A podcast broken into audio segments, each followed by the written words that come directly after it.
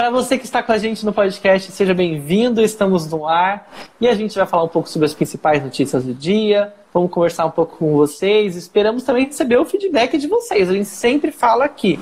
Mande sua mensagem para a gente pelo Instagram. Tem o meu Instagram, arroba. Tem a Carol arroba Carolina Serra B. É Carolina Serra B mesmo, né? É Carolina Serra B. Olha, o cara nem sabe o meu Instagram. Gente, era Carolina favor, Serra né? BF, eu acho. Mudou. Não, mudou. isso aí é meu e-mail. Ah. Isso aí é meu e-mail. Carolina Serra B sempre foi aqui, viu? Inclusive o Djalma pode me seguir também, É, exatamente. que ele tá aqui. E você que está ouvindo a gente pelo podcast também pode clicar no link que vai estar aqui na descrição. É só chegar lá no final do- da descrição, você clica no link, já vai abrir direto o WhatsApp. Você pode mandar um áudio, ou uma mensagem de texto, a gente lê aqui também, não tem problema. E na primeira notícia de hoje eu queria falar sobre uma mudança. Carol, primeiro eu queria te fazer uma pergunta. O que, Ah. que você consegue comprar com seis reais? Olha, é difícil, viu? Talvez ali quatro pãezinhos, não sei. É, olha, Cinco, coxinha, quatro e a meio. coxinha eu acho que tá seis reais, dependendo do lugar. Não tá Olha, não? Tem lugar que é essa- oito. É, não sei. Faz tempo que eu não como coxinha. Mas eu sei que com seis reais você compra, sei lá, dois pacotinhos de biscoito e olha lá. e nada mais. Por que eu tô falando isso? Porque o, o governo Bolsonaro anunciou um reajuste do salário mínimo, que era 1.039, e de acordo com uma, uma MP, né, uma medida provisória, ele vai passar a ser 1.045. Essa mudança de R$ reais foi para ajustar o mínimo, que na verdade é o mínimo mesmo, que é a inflação, porque o salário mínimo tinha saído esse valor de reajuste antes mesmo de saberem qual foi a inflação de um ano para o outro, e ele ficou abaixo da inflação. E esses seis reais chega aí para limitar, mas nada mais do que o mínimo. A projeção né, da inflação que eles tinham aí estipulado era de 3,86%, mas na real ficou em 4,48%. Né? E esses seis reais a mais no salário vai ter um impacto de 2,13 bilhões nas contas públicas. Eu fiquei chocado com esse número. Você fala, nossa, seis reais para cada um, o que, que vai mudar? Gente, é muito dinheiro. Estima-se que a cada um real de aumento no salário mínimo, o, o, há um impacto no- nos, cofres, nos cofres públicos de 355 milhões de reais. Mas a gente sabe que é muito abaixo do mínimo necessário para se viver no Brasil, né? Principalmente nas grandes cidades. É verdade. Esses dias eu fui fazer uma compra e é um exemplo assim que é, eu, eu sei que todo mundo passa por isso, né? Uma compra de de semana, sabe? E Coisa metade, pequena, né? Coisa pequena. E metade do, do, do meu cartão alimentação, que eu ainda sou privilegiada, tenho cartão alimentação, ficou ali. Então eu imagino que. E aquele valor ainda. Eu sei que muitas famílias só têm aquele valor. Então, assim, Sim. gente, é uma coisa bem chocante e não dá pra, pra viver com, com esse dinheiro. Você pagando aluguel, aluguel é alto, né? A gente sabe que teve uma queda em algumas capitais, mas aluguel em si, ele é alto. Você precisa pagar é, transporte, tem conta de água, conta de luz. É uma catástrofe. Catástrofe. E o salário médio dos brasileiros é até um pouco abaixo disso, né? Muitos, muitos brasileiros vivem com apenas 400 reais por mês, né? Alguns até menos do que isso. Tanto é que existem planos, né, como o Bolsa Família, por exemplo, que ele contempla pessoas que ganham menos de 200 reais por mês. É por mês, gente, não é por semana. É menos de 200 reais por mês. Então fica aí essa, essa reflexão, porque a gente vive no Brasil com impostos altíssimos. Nós somos um dos países que mais pagam impostos e menos tem um retorno disso. A gente vê isso nos hospitais, nas escolas públicas, principalmente as de ensino médio e fundamental, que são bem precárias. Estava ouvindo um podcast hoje mais cedo sobre a influência. Não tem nada a ver com essa história que a gente está falando, mas eu vou falar. Sobre a Tá. influência das igrejas evangélicas no governo. E como o governo está Ah, tentando. Eu ouvi esse também. E como o governo está tentando fazer com que essa proximidade seja ainda maior. E vai, eles estão querendo aprovar uma pauta para desconto em contas de energia elétrica para as igrejas, né, para as instituições religiosas. E as maiores beneficiadas seriam as grandes igrejas evangélicas, os grandes templos. E isso geraria em torno assim de um aporte do governo de 30 milhões de reais. Mas disseram que isso não é nada. Acho que 30 milhões de reais para o cofre público não é nada, é como se fosse um troco de bala. Para mim é muito dinheiro. E para ir para um, um lado só, né? Para um país laico, né? Não era laico? Entendi. Pois é, complicado, hein? É muito complicado isso. E a gente sabe que dinheiro tem. O Brasil é enorme, o Brasil é grande demais. A gente mas a gente tem certeza que esse dinheiro ele não está sendo aplicado da maneira correta, né? Não tem uma boa distribuição. Gente, o Bolsonaro virou personagem secundário de uma matéria do jornal Hoje, sem mesmo aparecer na matéria. Porque uma aluna estava passando, ela estava, ela é personagem ali de uma matéria do jornal Hoje sobre aulas de coreano. E aí uma aluna escreveu no, na lousa fora Bolsonaro em coreano. E vários usuários, e isso foi depois é, verificado, vários usuários que entendem coreano traduziram isso, né? Não foi falado na matéria, porque com certeza a repórter não sabia, o editor de, de texto não sabia, o editor de imagem muito menos, ninguém sabia o coreano e passou e foi pro ar no jornal hoje um fora Bolsonaro em coreano. Eu achei demais, eu achei ousada. Gente, e a carinha dela né? escrevendo a carinha dela escrevendo é de uma satisfação assim imensa. E depois, como vocês sabem, eu gosto de ler os comentários, né? Em uma publicação, o pessoal tava comentando, gente, esse é o futuro do Brasil, né? E também teve gente que comentou que, nossa, mas isso aí ela tava de conchavo com a repórter, porque é, o pessoal precisa saber o que está sendo escrito e tal. Muito provavelmente não, gente, porque. É, às vezes a correria. A gente, é, a gente sabe que qu quanto é e como é a correria de um repórter, então ela estava ali já pensando na próxima matéria. Mas que debochada essa menina, né? E o melhor é que ela, ela tinha pensado assim, ai, pouca gente vai saber, né? Porque pouca gente sabe coreano. Mas aí, quem um, quando um sabe, quando existe internet no mundo, amiga, ah, não vai ter como não. Já era, já era. E Carol, segunda-feira a gente falou sobre emprego aqui no podcast.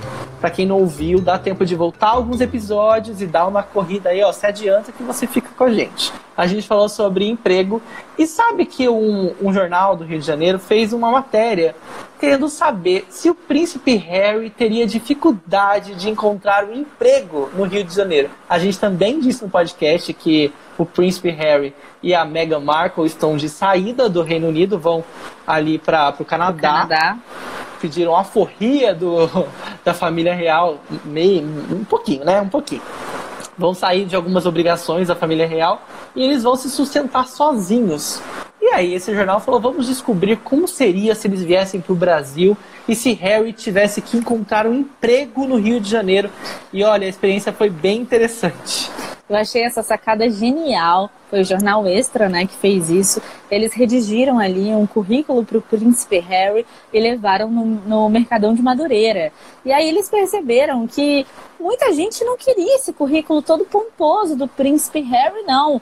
Que de fato ali para onde ele estava sendo proposto, que era para um lugar de vendas, a influência do príncipe seria bem baixa Inútil. mesmo. Inútil, é. E aí eu achei bem interessante também que eles começaram a dizer algumas coisas que o príncipe Harry poderia fazer, né? É, uhum. Que ele poderia se alistar ali, né? Tentar um, um, um, um na verdade, um concurso. Um concurso. Pro... Ele poderia tentar um concurso para as Forças Armadas porque daí ele poderia tirar um salário de 10 mil reais, mas só depois de dois anos de muito estudar. E ele também podia ser professor de geografia, já que ele já viajou por vários países, né, e conhece muitos lugares. Numa escola bilíngue. É, não, foi. E ganharia 4 mil reais para fazer isso, viu, gente? Só, né? Já que. Mas em comparação, né, o salário mínimo. E aí tava. Ah, é, claro. eles também falaram que que, que ele podia fazer é, outras coisas, mas que ali não não estava dando certo, não. Talvez abrir um hotel seria uma maneira mais fácil dele conseguir dinheiro. Mas aí, essa galera da reportagem também levou esse currículo para alguns especialistas, né? Para a presidente da Associação Brasileira de Recursos Humanos do Rio de Janeiro, a Lúcia, é, Lúcia Madeira, apesar de ser um ótimo candidato, o príncipe demoraria pelo menos aí uns seis meses para encontrar uma vaga aqui no Brasil, em posições de gerência ou pela experiência com voluntariado na área de responsabilidade social. Olha, não tá fácil nem pro príncipe, imagina pra gente. Não, e no Rio também tá bem complicado, né? Porque são mais de um milhão e meio de pessoas né, que estão desempregadas, 690 aí que trabalham, mil que trabalham sem a carteira assinada, e isso que você falou mesmo, a demora de pelo menos seis meses para uma vaga de gerência, né? Então o negócio tá Tá, tá difícil. Tá feio, tá, tá difícil. Mas o, o, interessante também foi que o pessoal do Burger King abriu uma vaga ali para ele, né? Porque a gente sabe que ele tá começando agora, ele tá no primeiro emprego, então a coroa tá garantida ali, ele não precisa tirar a coroa. É verdade, vem, é que fofo, adorei Vem pro Burger King, foi o pessoal do Burger King da Argentina, eles que tiveram essa sacada genial aí de chamar o Príncipe Harry. Gente, em Minas Gerais teve a segunda morte suspeita com relação à cerveja, na síndrome nefroneural. Nossa, que palavra difícil. Síndrome nefroneural. A gente viu na semana passada, se não me engano, né, uma matéria sobre isso, de, de uma pessoa que faleceu por conta dessa, dessa, dessa manipulação da cerveja, desse problema que pode estar acontecendo em uma marca específica, que é a marca Belo Horizontina. Gente, tá difícil, hein? É tudo complicado. A, a, doença é difícil, a cerveja é difícil, a combinação não é boa. É, realmente a combinação não é boa mesmo, né? Porque não rolou e aí tem Agora tem o segundo lote, né, que foi também retirado das prateleiras. Antes eles estavam achando que era só um lote, mas agora acharam um segundo lote. E parece que tem uma segunda vítima também dessa, dessa cerveja, né?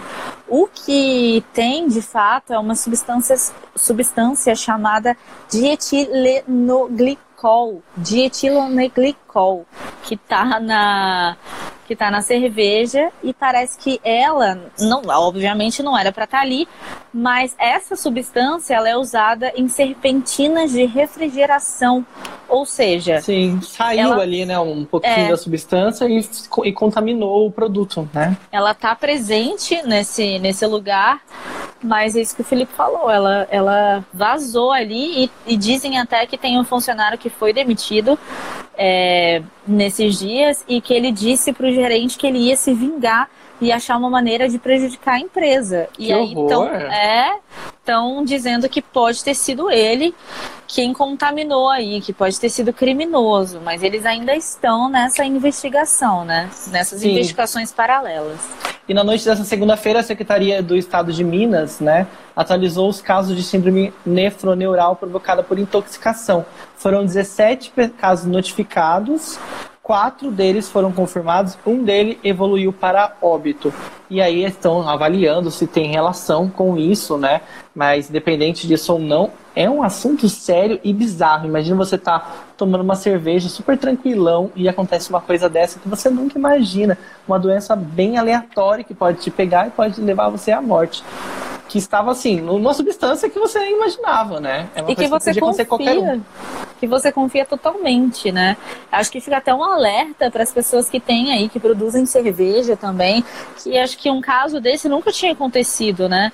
Então, isso só mostra que realmente as pessoas precisam estar tá ligadas em toda a forma de como elas produzem, desde ali do pensar até a, a entrega para o consumidor, né? E para a gente também ficar mais ligado nisso. Desde uma coisa bizarra que aconteceu essa semana do Carlos Alberto de Nóbrega, como a gente já falou aqui no episódio anterior, para ver a validade ali da embalagem, a gente está ligado também em lote de produto, se ele, se, se a lata está amassada de repente, Sim. Se o, o produto está variado ali. Então, acho que para a gente como consumidor fica esse alerta, né?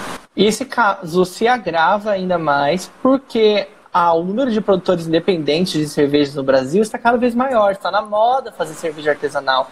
Então precisa haver uma fiscalização e precisa a, a, Secretaria de Saúde, né, precisa verificar uma forma de resolver isso, porque são muitos produtores pequenos e todos vão ter que ser fiscalizados, não só de cerveja, mas de todos os consumos, né, todos os bens de consumo. E a gente sabe que são muitos, né? E a vigilância sanitária não é tão eficiente assim num país tão continental como o Brasil, então precisa ser adequado para que a gente tenha segurança do que a gente está consumindo.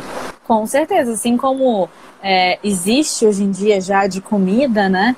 Essa coisa de intoxicação alimentar, eu acho que a gente tem mais é, já passou por isso, conhece alguém que passou por isso, e nesse caso de, de bebida, enfim, de, de outras coisas que sejam parecidas com isso, a gente não tem. Então, essa fiscalização realmente ela precisa acontecer, porque eu sei que comida tem. Tudo que você vai abrir, pelo Sim. menos aqui na minha cidade, você tem que, tem que olhar, tem que, tem que ter documento, tem que ter blá blá blá, e não, não sei se tem, pelo número grande né, de, de pessoas que estão abrindo aí cervejarias artesanais, não sei se eles têm esse controle, mas espero que a partir de agora eles possam ter. Carolina, eu tava fuçando no Twitter nessa semana e na segunda-feira rolou uma foto bem assim exótica. Porque muita Minha? Gente... É que você não. falou de um jeito como se fosse minha. Eu falei assim, nossa, Carolina. Tô guardando aqui de, de, ah, de surpresa, Deus. hein?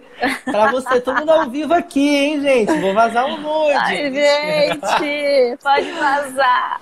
Não é sua foto, é. é do filho do presidente Carlos Bolsonaro, que está sendo comparado já há muito tempo, de forma irônica, ao Tami Gretchen, a Tami Miranda, há muito tempo. Só que em segunda-feira, ele foi lá e simplesmente postou uma foto do Tami com a esposa e com o filhinho recém-nascido, né, na, ali na maternidade. Só postou isso no Twitter e saiu do nada, não falou nada. Isso na segunda-feira ele fez isso. E aí a mãe do Tami, né, foi embaixo já a mãe. Pra quem você, você não tá entendendo o que eu tô falando? A mãe do Tami é a Gretchen. É o maior meme do é Brasil. A Gretchen, é a rainha dos memes da, da internet mundial. E cantora, dançarina, maravilhosa. Gretchen, mãe de Tami Miranda, foi lá e publicou assim: Qual foi o obje objetivo desse post? Ridículo na sua página. Você precisa da imagem do meu filho para fazer gracinha na internet, né? Queria poder assumir a sua posição e não pode. Triste, né? Você realmente não tem um pingo de senso nem noção de onde pisa. Se ele não te processar, processo eu que sou mãe dele. Isso Pera na segunda-feira. Deixa eu entender. Então, o Carlos Bolsonaro postou uma foto na, na, na, no na página dele. Só, só postou. Só postou. Não, só postou, não falou nada. Mas isso já ofendeu Gente. a mãe do Tami. Acho que a minha mãe ficaria bem ofendida também. Gente. A sua. Nossa, a sua já teria ido da casa do, do Carlos Bolsonaro. A minha Garolina mesmo. e aí não parou por aí. Eu acho que ele gostou da repercussão, né? Ele gosta de um buzz. E aí, é, nessa terça-feira, o Carlos postou mais uma foto Cara. do Tami com a esposa e o filhinho na maternidade. Postou sem falar nada de novo. Só que dessa vez o primeiro comentário mais curtido não foi da da rainha da internet Gretchen, mas foi de um atleta lá da Palestina que colocou assim: "Eu tenho uma coisa importante para te dizer. O seu pai, ele ganhou um título da pessoa mais o presidente mais estúpido do mundo. Parabéns por essa por esse grande achado, por essa grande é, fato, por esse grande, esse grande título, fato. Né? Você poderia passar essa mensagem pro seu pai? Outra coisa, aqui na Palestina ele é ele, a gente gosta muito do Brasil, viu? Fala aí pra galera que a gente gosta muito do Brasil. E aí a Gretchen também não perdeu tempo, já colocou embaixo, agora entendi. E realmente sinto pena de você, um homem que não pode assumir sua sexualidade por causa do pai. Quando quiser um apoio, nossa família está à sua disposição, viu? Fica à vontade. Acabou. Fechou. É, então Gente, a repercussão bizarro, foi enorme né? e sem o menor sentido, né? Mas a gente não espera nada, né, do nosso queridíssimo Toinho da Lua, né? Não tem como entender esse cara, esse cara passa longe aí do radar da enfim, de, de ser com o que ele parece, com mesmo, ele parece, né? né? Não vamos mentir. Não, inegável, inegável. Eles muito se parecem parecido. muito, né? Agora, mas o que, que leva ele a querer isso, né? É só querer Nada movimentar ali, querer, sei lá, não sei, não, não vejo um motivo, né, para isso, mas esse comentário. A Gretchen pegou desse... e colocou o pé na jaca, né? Falou: ah, eu vou te ajudar com seu pai, se você assumir, quando quiser um apoio, vem cá chamar minha família. Foi logo, já quebrou o pau, né? Porque não, mas acabou... o, esse, esse atleta palestino também foi sensacional. Foi. Aqui seu pai é considerado como um dos presidentes, um mais estúpidos do presidente mundo. mais estúpido do mundo. Então aí também já acabou, cara. Gente, não tem que dar moral pra esse cara, não. Não dá. a gente não já tá falando sobre ele, mas eu coloquei só porque teve muito, muito xingamento. Eu gostei de xingamentos, foram criativos. É que você gosta de uma polêmica, né, Felipe? Eu Fala adoro. Sério. e se você quiser continuar ouvindo polêmica, ouvindo notícia, ouvindo comentários, se você quiser mandar seu comentário, continue com a gente aqui no nosso Papo Cast, de segunda a sexta, sempre no meio da tarde, está disponível nas plataformas digitais.